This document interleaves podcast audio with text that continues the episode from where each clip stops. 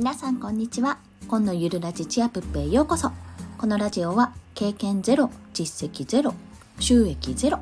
2児のママが長時間労働の夫を雇うためゼロから始める収益化ノウハウやライフハックをお届けします。はい。早速今日のテーマなんですけど今日は悩むより行動すべき3つの理由についてお話しします。先に3つの理由をお話しすると1つ目経験が得られる。2つ目不安は全て取り除けない。3つ目悩みは負への連想を生むが行動は正への連想を生む。この3つです。1つずつ解説していきますね。1つ目は経験が得られるということ。まあ、これはそもそもですね悩んでいることってどんなことかなって考えてみると、まあ、大体3つほど挙げられるんですけども、まあ、それをやることで損をするかもしれないという不安がある。またはあと先がどうなるかわからない不安というところ。と3つ目が悩みは負への連想を生むが行動は正への連想を生む。正の連想を生むということですね。はい。それでは一つずつ解説していきます。一つ目は経験が得られるということ、そもそも悩んでいることってどんなことかなっていうことを考えてみると、それをやることで損するかもしれないとか先がどうなるかわからない不安があるとかですね。あと失敗するかもしれない、まあ、失敗が怖い。などが考えられると思います。でももし仮にやってみて失敗したとしても失敗という経験を得ることができるのです。まあ、それはですね決して損ではないですよね。人はたくさんの経験を積み重ねて引き出しを作っていきます。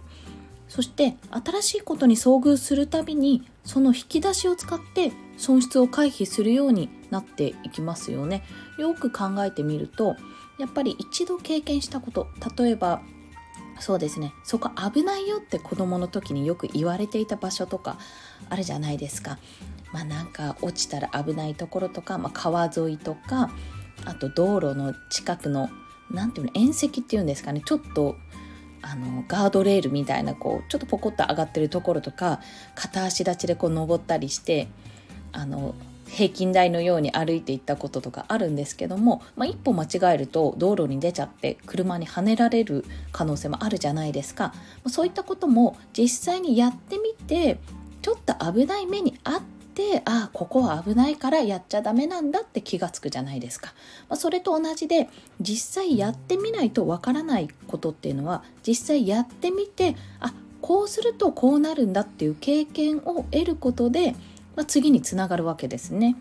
まあそうやってですね悩んで立ち止まっている人は、まあ、その引き出しが少ないだけなんですよ。未知の領域なので、まあ、引き出しを増やしに行くって考えたら気が楽になりませんか？というところです。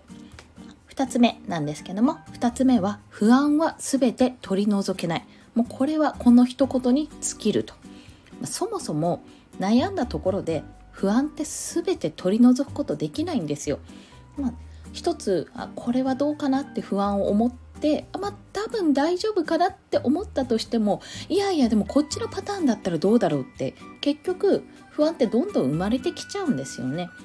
でよくよく考えてみたら、まあ、悩んでみても結局はやるかやらないかの2択だけなんです。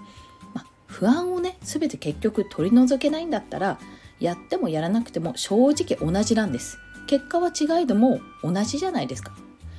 もうやらなやらなければやらなかったことであまあやらなくてよかったと思うかもしれないんですけどもそれやってみた未来っていうのは結局分からずじまい、まあ、それは結局不安は残されたままになりますよね。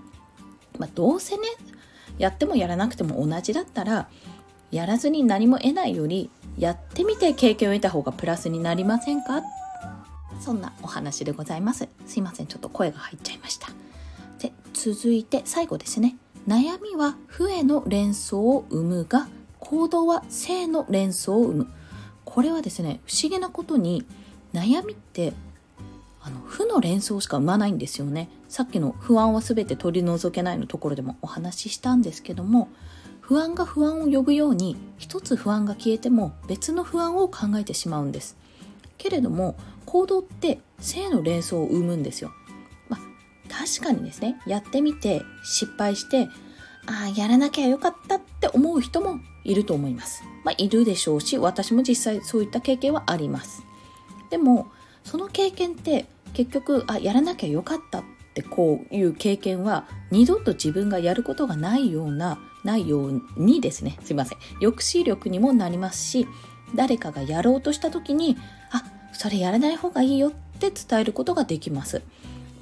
それはやめておいた方がいいよ。やったことないけどっていうよりは、ね、それやめといた方がいいよ。私の経験上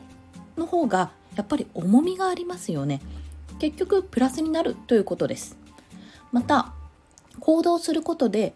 じゃあこれやってみて次はこうしてみたらどうなるか？という行動のさらのさ、さ、失礼した。さらに先の行動ですね。行動のさらに先の行動を想像することができるんですよ。ね、これって未知の領域でも不安よりワクワクが勝るんですね。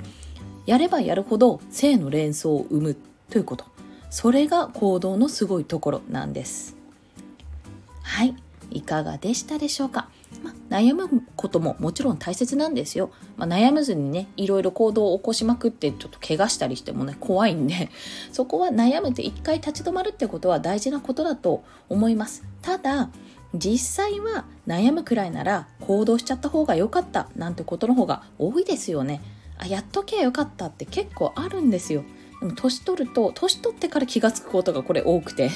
子供のうちにもうちょっとやっとけばよかったっていうと、あの、後悔というか、まあそういったこと結構あると思うんですよ。でも、時間は有限なんですよね、そこは。悩んで時間を費やすより、行動して引き出しを増やすことに時間を費やした方がよっぽど価値があります。本当にね悩む気持ちもわかります。でもとりあえずやってみちゃいましょうというところ。そんなお話でした。はい。で今日の合わせて聞きたいは私の背中を後押ししてくれた2つのサービスを紹介します。このとりあえずやってみようにしてくれた2つのサービスですね、まあ、1つはミートキャリアというサービスでこちらはですね私があの産休に入る前に電車でパニックを起こしてもう働きに行けないと思った時に出会ったサービスなんですが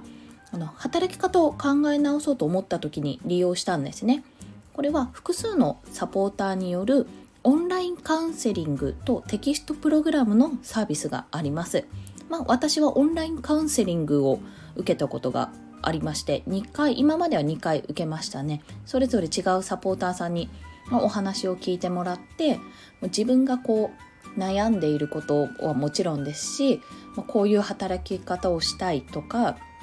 あとはもっとその前の段階で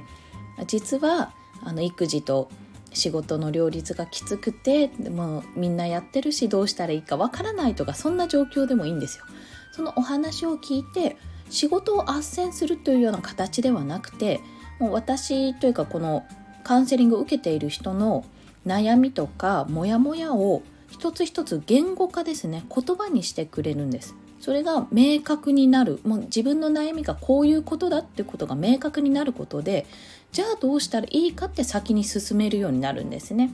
まあ、いわゆるですね転職エージェントのようなものではなくてあの本当に第三者に話を聞いてもらうっていうようなサービスです。これが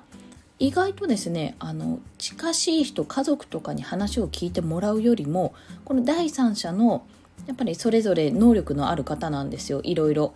ストレングスストレングスファインダーのあの何ですかね。サービスというかストレングスファインダーの分析ができる方とかあのもうそれこそずっとなんで人材派遣会社に勤めていていろんな方を見てきた方がおっしゃることだったりするのでやっぱり言葉に重みがありますしすごくねあの思考の整理をするするというか手伝ってくれることに本当に長けています。で様々なねあのイベントもあってオンラインの今イベントなんですけどもそういったのもあの無料で登録は無料ですし無料で見られますのであのそういったことに参加するのも楽しいかと思います。非常に力になるし私はそれがきっかけで今こうやって音声配信もできているような状況になっていますので是非ねあの悩んでる方とか結構女性の方が多いんですけども男性の方にも私おすすめしたいと思うサービスです。リンクも概要欄に貼りますね。でもう一つなんですけども2つ目は、まあ、私の放送でおなじみの池早さんの無料メルマガ。こちらはですねやはりね今までいろいろやってきた方の言葉の重みは違うっていうところなんです。で鋭い一言もねご存知の方はあのあるなって分かってると思うんですよ。あこれ鋭ってあきついどぎついってとくものもあります正直、まあ、どぎついというよりぐさりと刺さるっていうところですねサボってるってことがバレてるんじゃないかっていうようなドキッとしたような一言もありますけど、まあ、その言葉にですね奮い立たされてとりあえずやってみるぞと背中を押される内容となっていますもちろんそれだけじゃなくて具体的なやり方も載っているのでバシバシ背中を叩かれたい人におすすめです皆さんもとりあえずやってみるを習慣してみましょうというそんなお話でしたはい。さっきね、ドタドタって音がしたんですけど、なんかね、風呂場の方でね、音がしたんですよね。ちょっとこの後確かめてみようと思います。はい。それでは今日もお聴きくださりありがとうございました。コンでした。では、また。